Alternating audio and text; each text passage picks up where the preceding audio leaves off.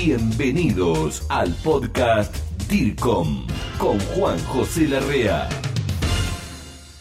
¿Qué tal? Bienvenido, colega, a este fascinante mundo de la comunicación, al podcast DIRCOM, que tanto placer me da y nos da y vamos compartiendo conocimiento con todos los colegas de Latinoamérica.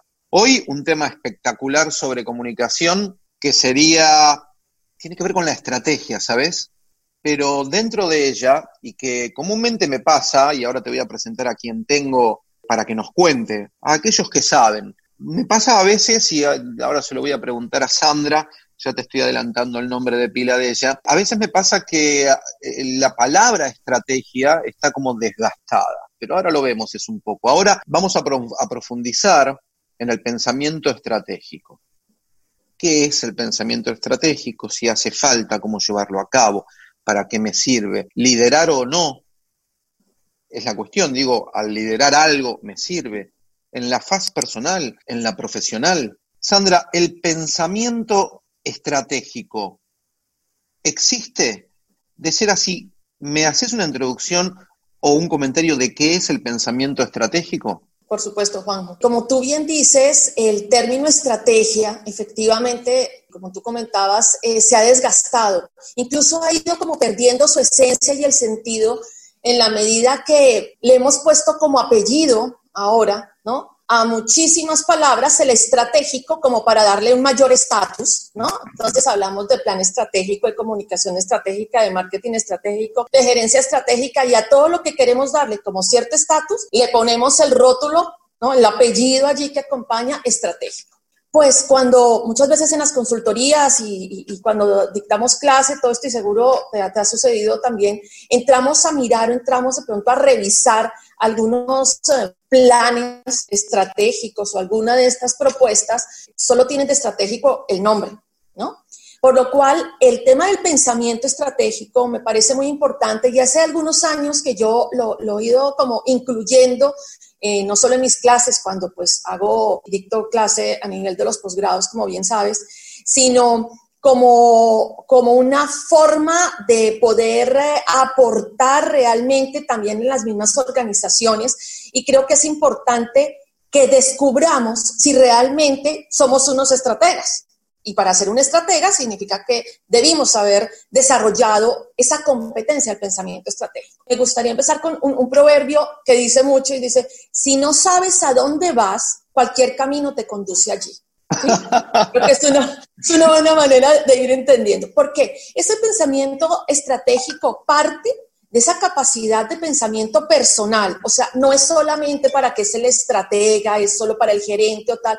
No, esto es una necesidad que tenemos todos, no solo como profesionales, sino a nivel personal, porque ese pensamiento estratégico incluye la aplicación de un juicio basado en toda la experiencia y por supuesto los conocimientos que hemos eh, ido recogiendo durante toda nuestra vida para determinar la dirección futura, para tomar decisiones a largo plazo. Como que el propósito que tiene ese pensamiento estratégico es el de poder prepararnos para enfrentar desafíos futuros, sobre todo porque tenemos que aprender a manejar situaciones, unas más previsibles que otras, lo estamos viviendo actualmente, ¿sí? Pero siempre pensando eh, en tomar decisiones que puedan ser las mejores eh, eh, de acuerdo a lo que el futuro nos, nos, nos depara. ¿No? Entonces, realmente es como eh, el, el, el, pensamiento estratégico nos da la plataforma para poder tomar las mejores decisiones pensando en futuro. No dejes de comunicarte con nosotros. Envía tus mensajes a info arroba revistadircom.com. Estamos en contacto.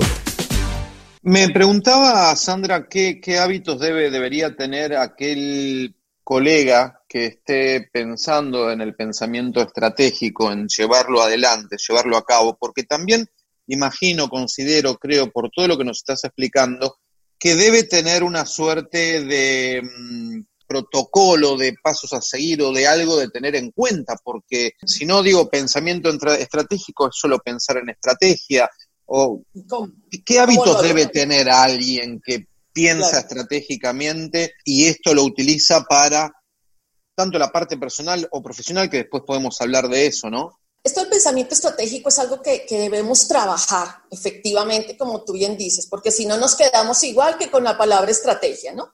Así que, aunque pues seguramente pues, todos los que nos están escuchando y nos están viendo eh, pueden encontrar muchísima literatura al respecto, pero yo me he quedado con cinco hábitos que, que me parece que recogen bastante de lo que se consigue y que en la práctica eh, los, los, los, he vivido y, he visto también a mis equipos de trabajo haciéndolo y nos ha funcionado bastante bien. Así que esos cinco hábitos que, digamos, el estratega debiera desarrollar, bien hacer. Primero, pues la base de todo es comenzar con un fin en mente, o sea, tener claro el norte.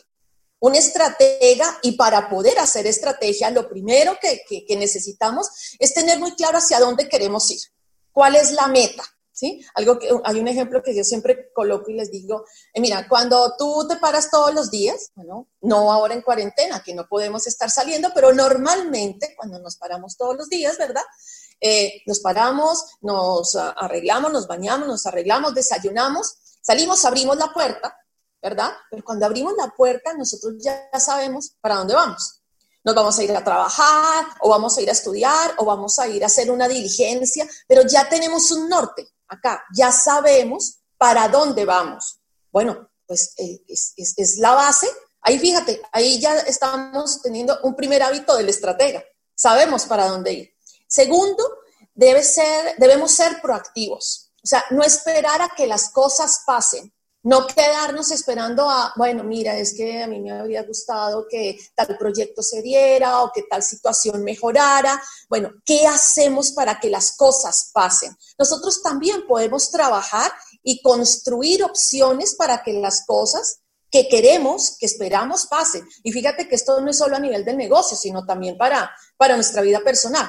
Tercero, el manejo del tiempo un estratega tiene una gran capacidad de manejar su tiempo porque necesita eh, igualmente, por ejemplo, manejar mucha información, necesita hacer mucho análisis, necesita relacionarse con muchas personas, necesita eh, tener un, un, estudio del entorno muy importante. Entonces, el manejo del tiempo es primordial en un estratega para utilizarlo en lo que es importante y no quedarnos de pronto que quedamos como enterrados en todo lo que es lo urgente y le quitamos tiempo a, lo importante. El cuarto hábito sería el pensar en ganar, ganar, en desarrollar esa capacidad de siempre pensar en ganar, ganar. Fíjate, hasta hace unos 15 años los modelos de negocio nos hablaban eh, de, una, de una ganancia, de, en cierta forma, de una ganancia cero, en el sentido que yo ganaba, pero los demás perdían. ¿Sí? Sea, esos modelos hace 15, 20 años se, tenían y eso se, está mandado a recoger. Bien, entonces el, el estratega piensa en cómo va a ganar mi organización, ¿sí? ¿Cómo va a ganar ese público, ese stakeholder con el que yo estoy trabajando y por el que yo estoy trabajando? Y también cómo va a ganar la sociedad, cómo va a ganar eh, el sector de mi organización, cómo voy a ganar yo mismo como líder, como comunicador, aquí que estamos hablando de, eh, entre, comunicadores, eh, como comunicador, como, como, como estratega de la comunicación. Y el quinto hábito, podríamos decir, es el de centrarse, el estratega se centra en, una, en un comportamiento ético. O sea, la ética es la base de sus comportamientos, de sus decisiones, está basado en los valores y en los principios. Por eso tan importante que el estratega en la organización donde, donde se encuentre logre tener en esa organización, tener alineados sus valores como persona con los valores mismos de la organización. Sandrita, me encantó cuando comentaste lo del desgaste, ¿no? De la estrategia. Ahora paso a esto último que estabas hablando, porque es cierto que en marketing estratégico, que en comunicación estratégica, todo le metemos estrategia, la palabra estrategia en sus diferentes versiones. A eso me refería yo cuando decía la estrategia como que está desgastada, la palabra que se la utiliza en todo, y es cierto. Qué bueno sería que un profesional de la comunicación tenga estos cinco hábitos que a su vez los hábitos que relataste suenan bonito, interesantes, pero algunos de ellos me parece que pueden llegar a ser difícil en la personalidad de cada persona, eh, llevarlos adelante. ¿Por qué? Porque bueno, yo soy de mi lema de avancemos, tanto familiar como en los equipos de trabajo, acá en el exterior, digo, avancemos, no nos quedemos solo con la utopía, con la idea. Pero hay personas que no tienen esto de uno de los hábitos que vos comentabas, de que cuando algo se cae o cuando algo hay un cierto obstáculo, no, no le dan para adelante igual. En este sentido te quería preguntar, ¿estas serían, además de los hábitos, las características que debe tener una persona como persona con pensamiento estratégico y a la vez esto se puede llevar tanto para la faz personal como para la actividad laboral? Voy a empezar por la última parte. Efectivamente, todo esto que, estamos, que vamos a estar hablando y que estamos hablando sobre pensamiento estratégico, lo puedes llevar perfectamente a tu plano personal y a tu plano profesional. O sea, lo, digo por experiencia que, que, efectivamente te funciona. O sea, esto te, te funciona para lo uno, para lo otro. Y es que cuando de pronto nos ponemos a ver, fíjate el ejemplo que, te daba tan sencillo, mira, nos paramos y entonces vamos a salir y para dónde voy a hacer el mercado y bueno, voy a hacer el mercado. Eh, ya llevo una lista, eh, digo, tengo tanto tiempo para, para, para, hacer el mercado porque además tengo una reunión y luego tengo clase en la tarde y tengo que ir a recoger a los chicos y, ¿ves? Entonces, quizás sin darnos cuenta, pues efectivamente hay varios de esos hábitos que ya, que ya los tenemos quizá en mayor o menor medida, quizá hay algunos que debemos manejarlo más, eh, concientizarlos para poderlos trabajar y además acuérdate que los hábitos, y esto pues nos lo pueden explicar mejor todos los, expertos, los, los, psicólogos y los expertos en inteligencia emocional, que para poder empezar a fijar un hábito, tú debes realizarlo durante 21 días seguidos de una manera consciente. O sea, si tú quieres cambiar un hábito de decir, eh, yo quiero, por ejemplo, empezar, eh, qué sé yo, a, levantarme más temprano. ¿Sí? Pero me cuesta mucho, tal. Entonces, eh, conscientemente, bueno, yo pongo el reloj, yo pongo, pero además tengo toda mi fuerza de voluntad para que cuando yo ponga el reloj a las 5 de la mañana, pues efectivamente me voy a parar, porque es que me cuesta mucho y no es que voy a poner nuevamente la alarma para que, no, que mejor a las 7 vuelva, vuelva a timbrar, ¿no?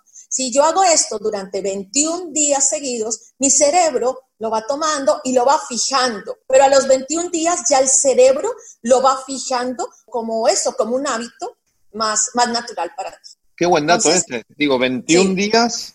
Eh, sí, 21, 21 días, pero haciéndolo bien hecho, bien hecho, sí. Para que se fije en mi inconsciente. Exactamente. Y justamente con el tema que tú, que tú me decías, bueno, todo esto lleva a que podamos decir entonces qué características tendría un estratega. Sí, eso podríamos decir a grandes rasgos, claro, a grandes rasgos podríamos decir que un estratega, pues normalmente pensaríamos, pues es una persona muy inteligente. Sí, el asunto es que quizá también por la formación que tenemos creemos que inteligente solamente es una persona que maneja muchísimos conocimientos y que sabe mucho de muchas cosas.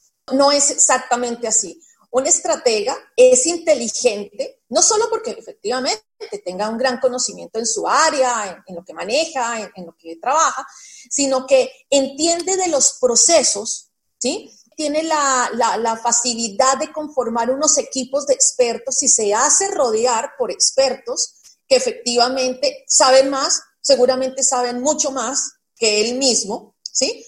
Pero que no se siente amenazado por ello sino que sabe manejar más bien esos equipos de trabajo y aprovecha las fortalezas que tiene cada uno de esos expertos que le puedan ayudar y darle los insumos a él para luego él poder tomar las decisiones. Pero no es el sabelo todo.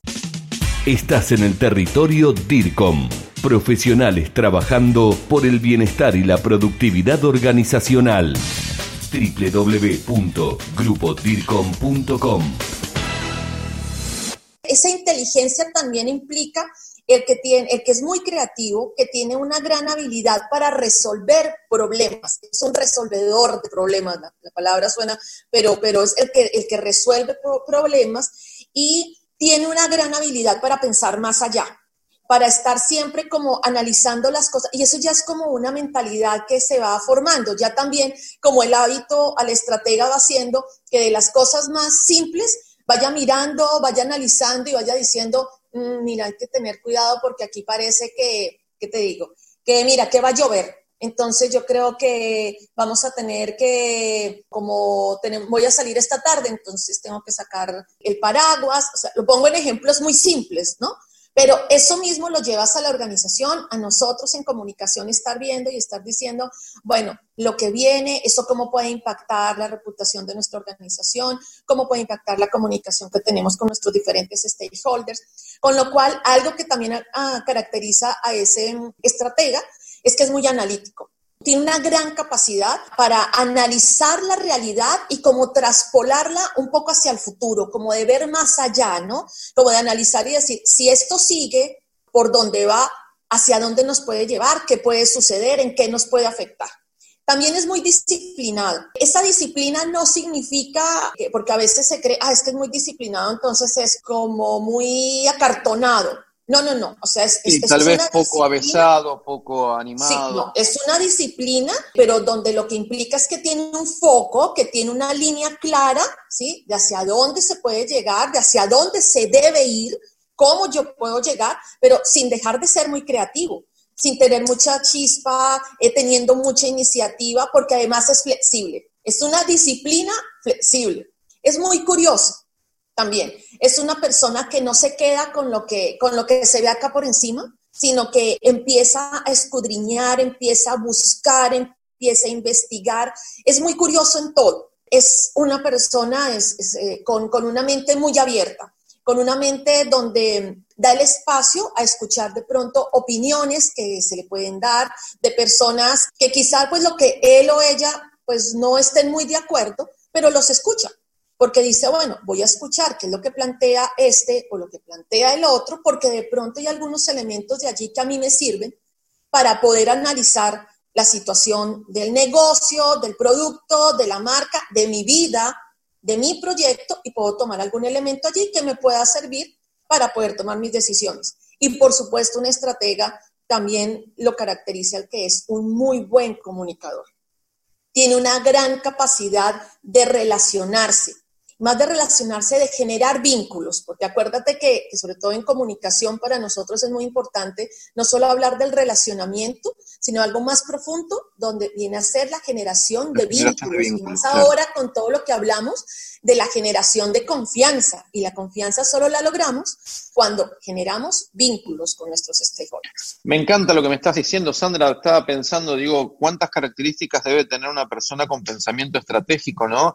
Que incluso a veces te escuchaba hablar y me iba recordando un poco también la figura del líder, porque bueno, mencionabas que tenga inteligencia, que tenga capacidad, que se rodee de personas tal vez con mayor conocimiento en distintas materias, para él ser asesorado de una mejor forma. Sandra, una de las cosas que estaba pensando mientras comentabas todo esto y de, de una manera muy clara, y te lo agradezco, con el pensamiento estratégico, y ya para ir terminando y agradeciendo este tiempo, con el pensamiento estratégico y en esta mm, actualidad que vivimos de pandemia mundial, cuarentena, confinamiento, etcétera, ¿el pensamiento estratégico colabora, ayuda a una precrisis, a una crisis y a una post-crisis? Definitivamente sí. Es vital porque fíjate que, y yo les, les repito, porque pues con todo este tema de crisis y también en los últimos años llevamos una línea de trabajo y, de investigación también que, tiene que ver con la gestión de crisis y definitivamente, mira, la mejor vacuna para que nos mantengamos en nuestro lenguaje que estamos manejando actualmente, la mejor vacuna para una crisis es prepararnos para ella. ¿Sí? Esa es, esa es la clave en la gestión de una crisis. Y toda la fase de precrisis es la fase, eh, diría yo, más estratégica de toda la crisis. Porque en la, en, la, en la crisis, o sea, cuando llega el momento, cuando se presenta esa situación que es eh, eh, imprevisible, que es sorprendente, que nos deja pero así petrificados, pues parte de, del dejarnos eh, en ese estado, en ese estado así como petrificados, es porque no estamos preparados para ello. Si nosotros tenemos elementos que nos permitan responder de alguna forma en ese momento a la crisis, pues no vamos, vamos a tener mayor capacidad de manejo, de gestión.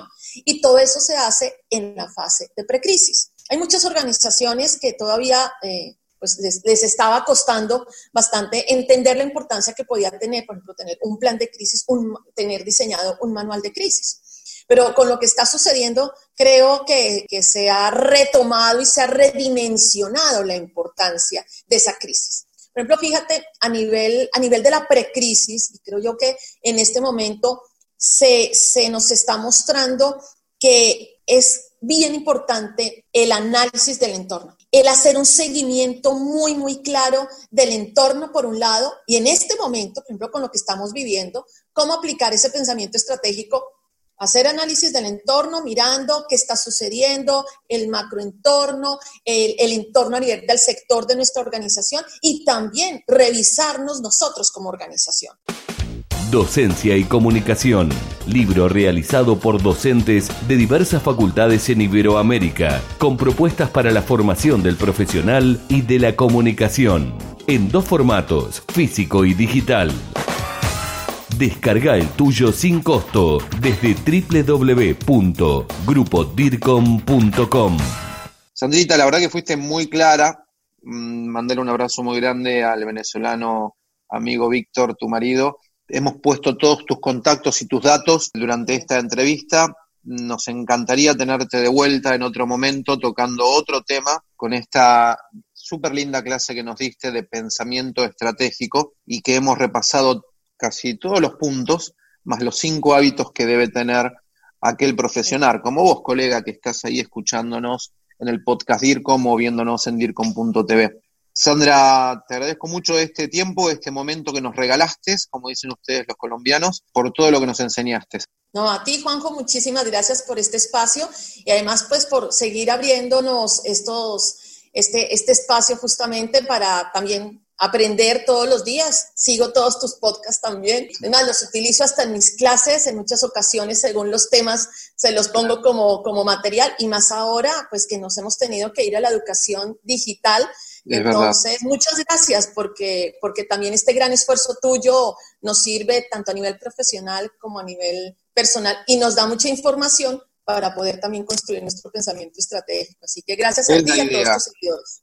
Es la idea y no es solamente el esfuerzo mío, es el esfuerzo de todos, como vos, Sandra, que integramos y aportamos al movimiento del grupo DIRCOM. Y sí, muchos docentes me han dicho, le han mandado mensajes al equipo, porque utilizan estos materiales para sus alumnos, para sus cursos. Sandra, un fuerte abrazo, DIR, con mucha pasión por la comunicación. Claro que sí. Claro que sí. quiero, nos vemos pronto. Gracias por todo. ¿eh? Muchas gracias a ti y éxitos para todos. Esto fue el podcast DIRCOM. Pasión por la comunicación y la gestión. Grupo DIRCOM. Hablamos de comunicación en español. Hasta la próxima.